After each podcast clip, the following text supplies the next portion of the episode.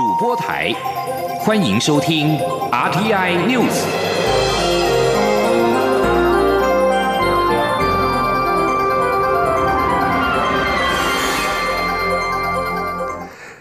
各位好，欢迎收听这节央广主播台提供给您的 RTI News，我是陈子华。蔡英文总统在今天接见华人民主书院董事王丹等一行。总统表示，台湾民主社会的言论自由受到来自境外的很大干扰，大家都很清楚干扰的来源。这是台湾在言论自由不被破坏的情况之下必须面对处理的问题。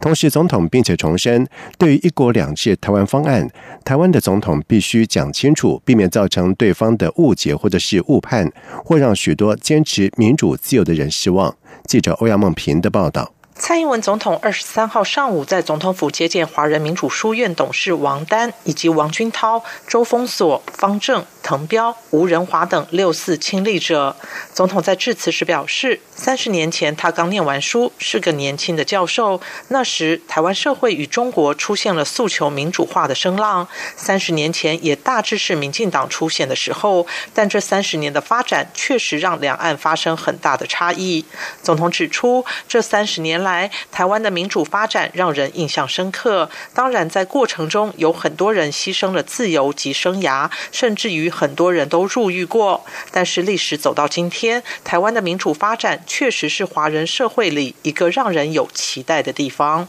总统认为，这段时间以来，感觉中国越来越紧缩，不但对自己的人民有这样的限缩。事实上，台湾民主社会里面的言论自由也受到外面很大的干扰，大家都很清楚干扰的主要来源，这是台湾必须面对处理的问题。总统说：“事实上，全世界的民主国家都面临这个问题，因为民主国家保障言论自由，但是来自境外的干扰啊，或者现代的科技跟商业化的手法影响言论市场，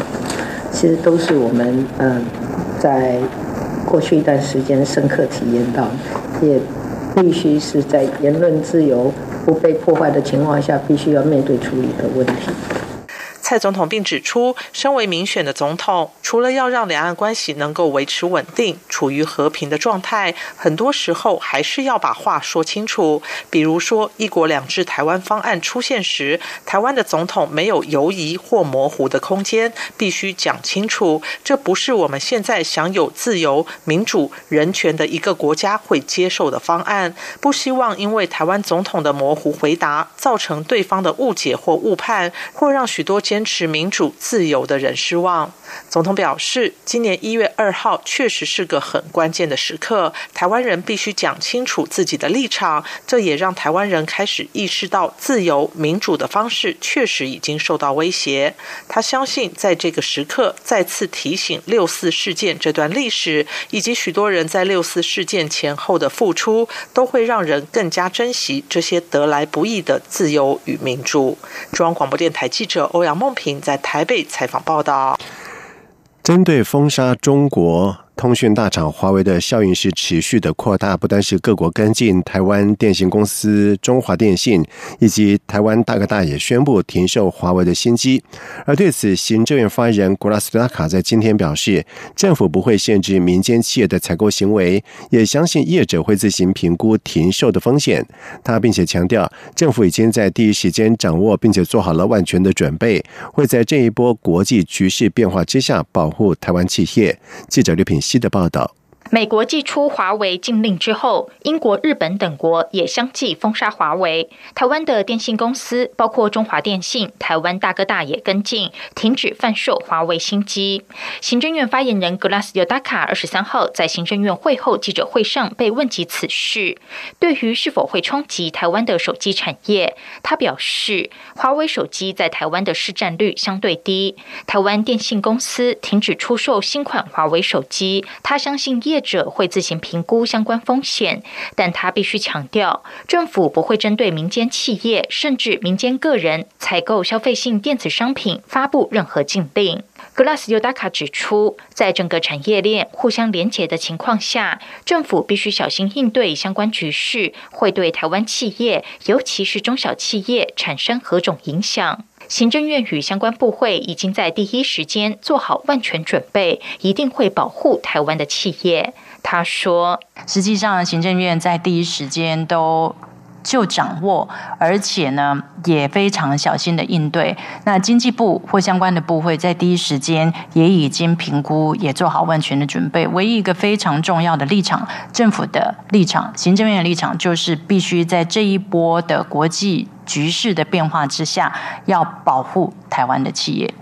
此外，古拉斯尤达卡表示，行政院已经在四月十八号发布各机关对危害国家资通安全产品限制使用原则，适用于中央政府、地方政府相关国营事业以及八大关键基础设施，要求提出疑似危害资安的品牌清单。行政院也会在三个月后，也就是七月底之后公布这份名单，依法落实资通安全，未来不再采购这些品牌的资通讯商品。央广记者刘聘熙在台北的采访报道。而美国全面的封杀中国电信大厂华为，是效应持续扩大，包括了日本三大电信商，以及我国中华电信跟台湾大哥大，还有韩国电信、英国电信等电信业者，又都纷纷宣布不会贩售华为的新款智慧手机。经济部长沈文金就表示，对台厂而言，短期内虽然市场会变得比较乱一点，但是长期来说还是会享有转单效应。经济部会随时的掌握、了解情势的变化，跟业者共。共同应应，而至于外界关注台积电可能会受到此次事件的冲击，沈荣金则是强调，我国半导体产业仍居领导者的地位，订单最后都还是会回到台湾产业链。新南向政策实施迈入了第三年，不论是在贸易、投资都持续的成长，来台观光客以及就业的人数也大幅的增加。行政院政委员邓振中在今天表示，我国目前与西南向目标国在各领域的合作发展都已经常态化，在未来还有两大目标，一个是希望在医药卫生方面有具体合作计划，另外一个则是希望能够谈定大型的投资案。记者刘品希的报道。行政院经贸谈判办公室二十三号在行政院会中报告新南向政策推动成果。经贸办指出，在贸易部分，二零一八年我国与新南向国家贸易总额为一千一百七十一亿美元，与二零一六年相比，成长百分之二十二。二零一八年新南向国家来台投资为三亿九千多万美元，比二零一六年的两亿三千多万美元相比，增加百分之六十六。此外，我国输出电厂、石化、智慧交通 （ETC）、都会捷运、环保工程及水资源等工程，在新南向国家取得三十七件工程标案，总得标金额逐年快速成长。二零一八年达新台币两百七十亿元。在投资保障方面，我国已经更新与印度及菲律宾的双边投资协定，提供台商在外打拼充分保障。至于观光部分，新南向国家来台人次由二零一六年的九十一万增加到二零一八年的一百四十四万，成长将近六成。东协国民来台就医人次也由二零一六年的七万多人次，成长到二零一八年的十五万多人次，成长近四成。此外，新南向国家来台的留学及研习生也增加百分之六十一。展望未来的推动重点，负责新南向政策工作的政务委员邓振中表示，国际经贸环境正在发生很大的变化，他希望能与新南向国家在医药卫生方面有具体的合作计划，也希望能够谈定大型的投资案。他说。因为各国都希望我们在他们的这个医疗方面呢，能够多跟台湾合作。如果这一方面能够有一些成果的话，我觉得是非常好。第二个呢，在产业方面，如果我们能够有比较大一点的投资案呢，我觉得对啊，我们西南向政策哈。也应该是一个呃很重重要的一个成果哈。那其他的部分都已经相当的稳定了。关于观光客的来台湾，关于学生到台湾来，关于很多农业方面的合作哈，这个都已经相当的常态化了。行政院长苏贞昌表示，去年开始的美中贸易战以及周边国家政策重心移转等国际局势的转变，我国的新南向政策不仅适时回应新的亚洲政经结构，也因此与各国有了更多的合作机会与潜力。目前，我国新南向政策除了获得伙伴国家支持外，也深受美国、日本政府的重视。他指示相关部会把握契机，秉持台台湾协助亚洲。亚洲协助台湾的精神，透过现行合作机制，提升台湾的国际参与，展现台湾积极贡献世界的决心。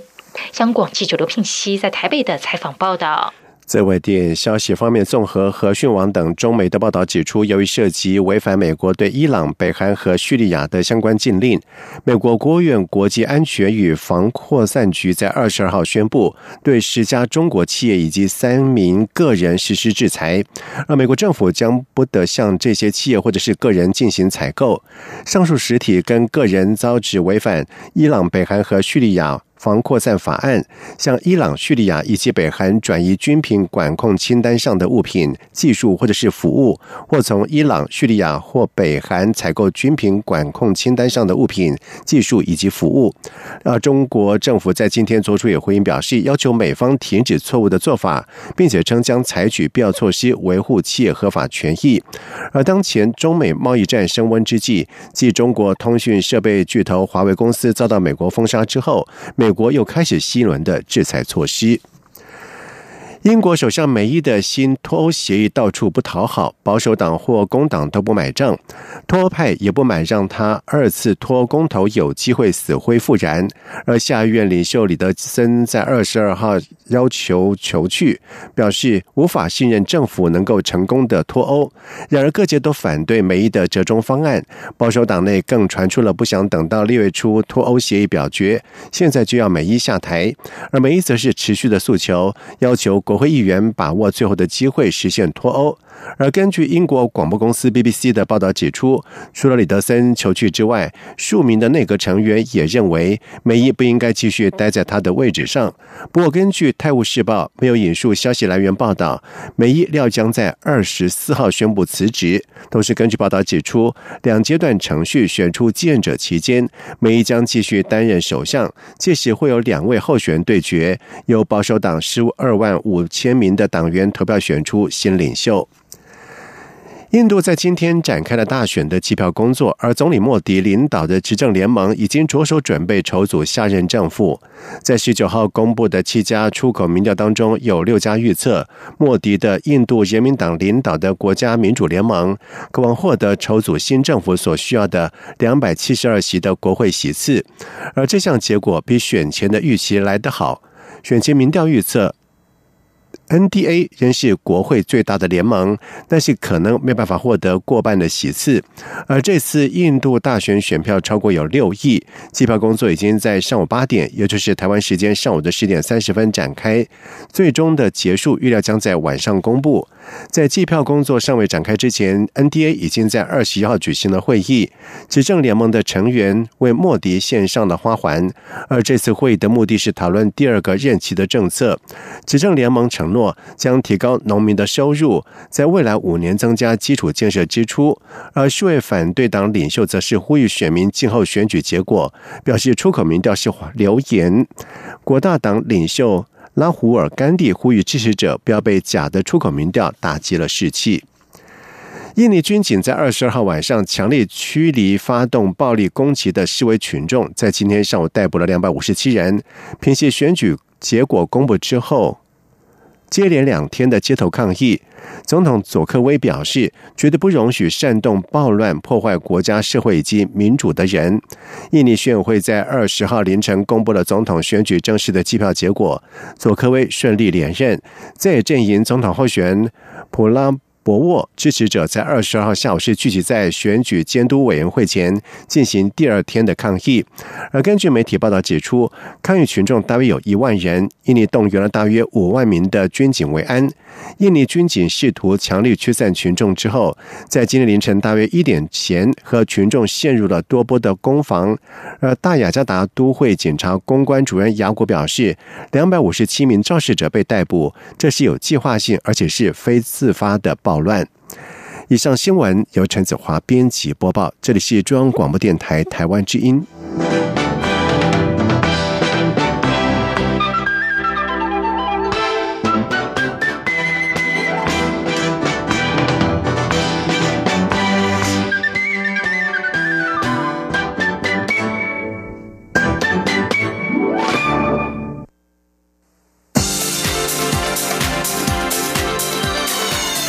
是中央广播电台台湾之音，欢迎继续收听新闻。现在时间是晚上的七点十五分，欢迎继续收听新闻。同婚专法在二十四号正式的上路，针对了两岸同性伴侣结婚仪式，陆委会在今天回应媒体询问的时候表示。配套的行政管理措施尚未完成，但是政府各相关部会将会积极展开检视跟调整，并且紧速完成跨部会的协商，希望不会耽搁太久。记者王兆坤的报道。陆委会副主委陈明奇表示，两岸同性伴侣结婚适用两岸条例相关规定，但入境事由、面谈机制、登记程序等配套行政管理措施，目前各部会准备开始进行检视与调整。如果在完成盘整之前遇到两岸同性结婚实例，政府单位会尽一切努力协助排除障碍。陈明奇指出，配套措施的盘整工作不会旷日费时，相关部门会设法紧速完成。他说：“应该是很多不用经过到这个立法程序，通过一些跨部会的协商就可以完成了。我们希望能够在这个事情上面能够加快一下速度，来来进行了，这是一个好的事情了。那我们希望能够不要耽搁太久，但是它还是有必须要经过一定的这个行政的程序。此外，立法院内政委员会初审通过《两岸人民关系条例》第九条、第九条之三、第九十一条修正草案。规定一定层级以上的退离职公务员赴录期间，不得从事参与党政军或政治性机关的活动。陈明奇表示，陆委会尊重立法院后续议事程序等安排。至于申领中国居住证相关的两岸条例修法进度，陈明奇指出，正在配合行政院的协调意见，与各机关研拟调整内容，希望能紧速送立法院审议。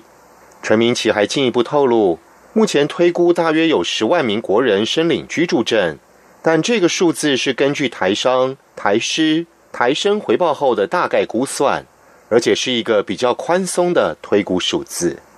中央广播电台记者王兆坤台北采访报道。民进党初选争议是持续的延烧，行政院前院长赖清德在二十二号提出了新的方案，也引发了许多的讨论。蔡英文总统在今天透过社群媒体表示，他对于执政有信心，对明年胜选有信心，也对党的民主机制有信心。他的想法没有改变，明年最强的胜选组合就是一加一大于二。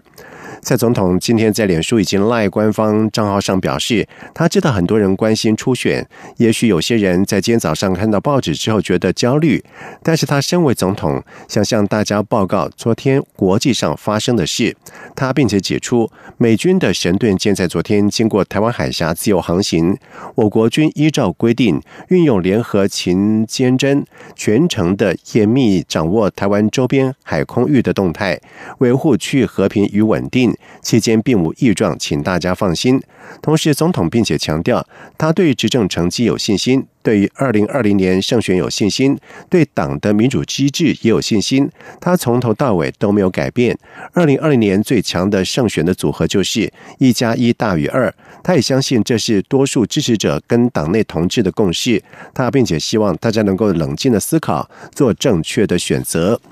而民进党总统初选是进入延长赛。行政院前院长赖清德在昨天向党中央抛出了新的方案，让五人小组继续的协调。而赖清德在今天在脸书贴出他接受杂志专访的影片，谈自身的两岸论述，强调他并非亲美抗中，而是要站在民主阵营的一方，对抗影响区域稳定的共产力量。记者郑林的报道。民进党中执会二十二号开会讨论总统初选相关事宜，但历经两小时讨论都无共识。前行政院长赖清德突然现身党中央，在会议休息时向党主席卓荣泰提出一个新方案：只要蔡英文总统民调胜过高雄市长韩国瑜，他就支持蔡总统。赖清德二十三号在脸书贴出影片，阐述美中台关系与两岸政策。赖清德强调，在美中台三角关系上，他不是选择亲美抗中，而是站在民主的这。一方捍卫台湾的民主、自由、人权的生活方式。两岸呢，真正会改变现状，会影响亚太的区域和平的，是主张统一的人。并吞是中国主动的，统一是等于是双方合意，包括和平协议都是。你如果说台湾这一方赞成统一，或是跟中国签订和平协议，那两岸的军事就已经失衡，会连带的影响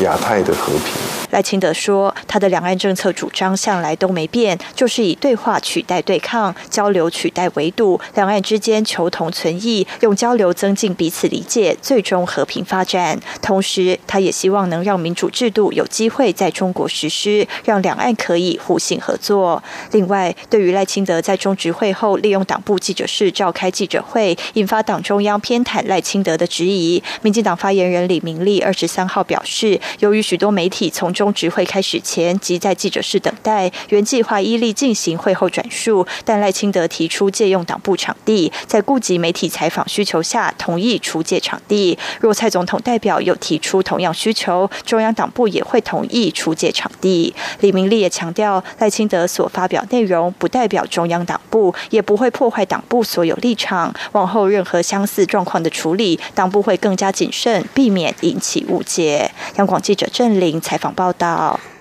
今年端午节三天的连假将从六月七号开始展开。台湾铁路管理局也从今天零点开始开放民众上线抢订端午节的车票。由于这是台铁第四代票务系统在今年四月二十三号全面上线以来首度遇到的连续假期的订票，因此是格外受到外界的瞩目。而结果显示，截止到上午九点为止，不论是订票的笔数跟张数，都比去年同一个时间创下了新高。记者吴丽君。的报道。台铁端午节廉价车票自二十三号零时起开放民众上线抢订，同时考验台铁订票系统升级为第四代票务系统后是否能顺畅运作。结果，台铁运务处营业科科长王文谦表示，可能由于部分民众对新一代票务系统操作还不熟悉，因此开放订票后的第一分钟上线完成的笔数和张数较往年少一。一些，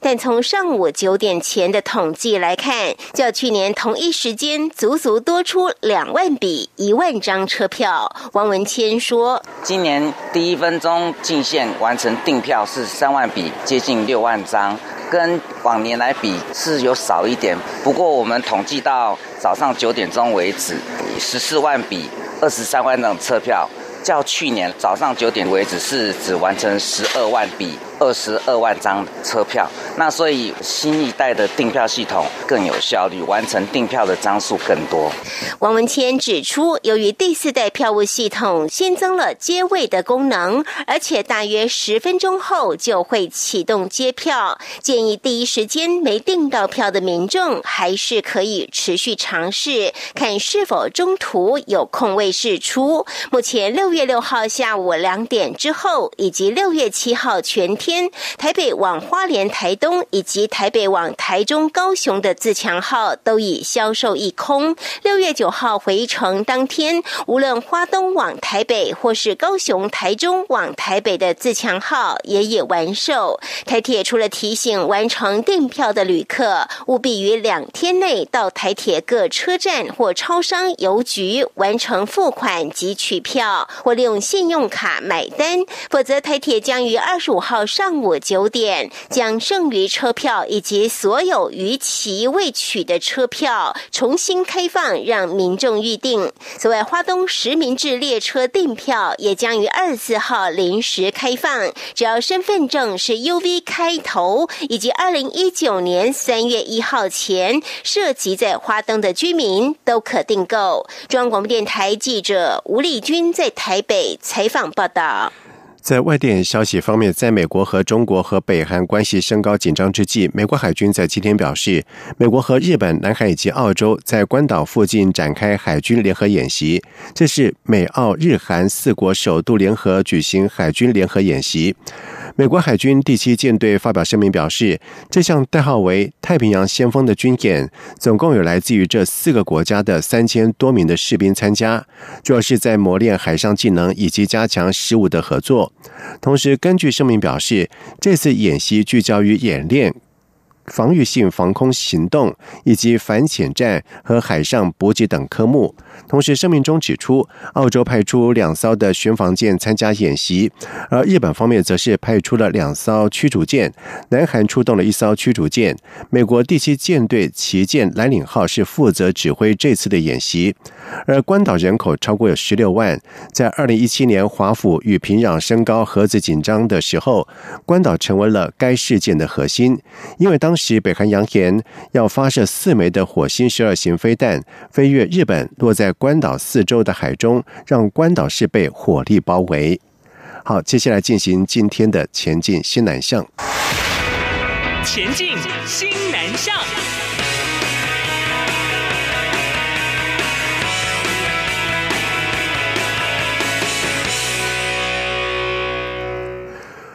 外贸协会主办的台湾智慧零售暨电子商务展，在二十九号开始将在台北世贸一馆登场。而协办单位亚太品牌商务加速器也在今天强调，在美中贸易战之下，台湾挟着地理的优势，极有机会成为亚太电商营运枢纽，必须把握这个机会，并进军成长快速的新南向市场。记者谢佳欣的报道。外贸协会二十三号举行记者会，为二十九号举行的台湾智慧零售暨电子商务展提前造势。协办单位亚太品牌商务加速器指出，日韩电商市场将进入成熟期，东南亚市场则正在起飞，电商营业额每年呈现两位数成长。而台湾市场介于两者中间，又具备绝佳的地理优势、教育水准高，还有完整的品牌经营及电商平台操作经验。如今在美中贸易战下，台湾极有潜力成为亚太电商的营运枢纽，应把握机会。亚太品牌商务加速器也看好政府新南向政策，认为台湾电商应赶紧插旗新南向市场，把饼做大。亚太品牌商务加速器财务长王家浩说：“因为东南亚相对来讲，他们在于社群媒体的习惯跟我们很像，但是他们社群媒体的经验操作其实不如台湾。他们在这些经验来讲，其实是是落后台湾大概可能将近五年左右时间。所以其实台湾的厂商非常有机会可以。”透过一些台湾的一些呃经验或者投放的技巧，在东南亚这个地方可以有更精准的去取得他们一些流量啊，或者是说购买的一些转换的来源。冒险指出，此次展览除了在地电商外，也邀请美国、新加坡、马来西亚、法国等国的国际电商参展，聚焦智慧零售、社群网络行销及电商新创，呈现线上线下虚实整合、科技化服务与应用。冒协并强调，此次展览亮点在于三十一场次的电商沙龙与讲座，将在现场解析产业趋势脉动。中央广播电台记者谢嘉欣采访报道。印度赴台旅游出现了爆发性的成长。负责印度市场的观光局新加坡办事处主任林希任表示，印度人到台旅游在二月有超过四成的成长，创下了历史的新高，而预期后续扩大成长可期。为了落实新南向政策公关目标，观光局参加由中华民国对外贸易发展协会在新德里举办的二零一九年台湾形象展，并且举办了这趟在印度的首场路演推广活动，同时颁奖给十大销售台湾旅游的印度旅行社。观光局新加坡办事处主任林信任表示，观光局在去年设定印度市场成长的目标，希望在二零二零年印度赴台旅客年均成长。涨两成，而在今年二月，印度赴台旅客已经比去年同期成长了百分之四十点六，创下历史的新高纪录。同时，林信任表示，二月之所以出现这么高的成长，主要是吸引印度旅客赴台，在公司奖励旅游上有很大的突破。可见，台湾已经成为了印度企业奖励旅游的新的目的地。林信任便表示，观光局将更和更多的航空公司展开推广赴台旅游的合作，而观光局在新德里、孟买、加尔各答。海德拉巴、钦奈以及班加罗尔等六个城市举办路演推广台湾旅游活动，希望促成更多的印度旅行团组团赴台旅游。以上新闻由陈子华编辑播报，这里是中央广播电台台湾之音。